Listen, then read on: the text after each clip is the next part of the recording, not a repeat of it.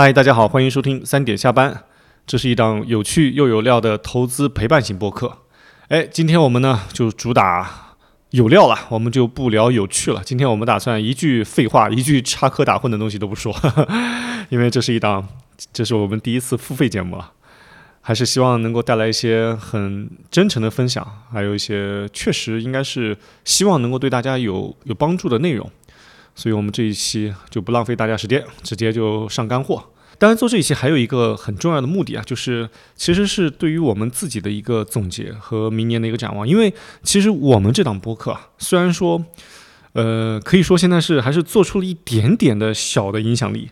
因为我在跟别人在聊的时候，比如说听播客的，他们可能有些人还真的听过我们这档节目，他们都会觉得我是一个自媒体从业者。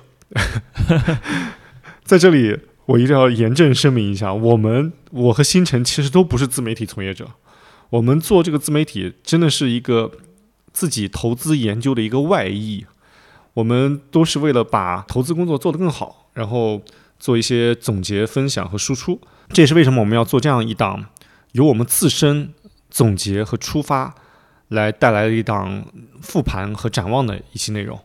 那我们直接就开始了，分几个板块吧。第一个板块是去年怎么样，以及去年有什么收获。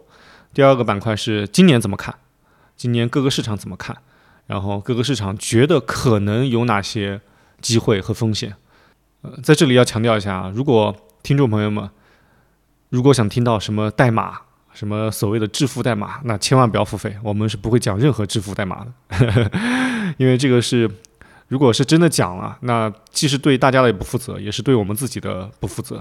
我们不会讲任何代码的，千万不要因此而付费啊！我们只会讲我们的一些思考。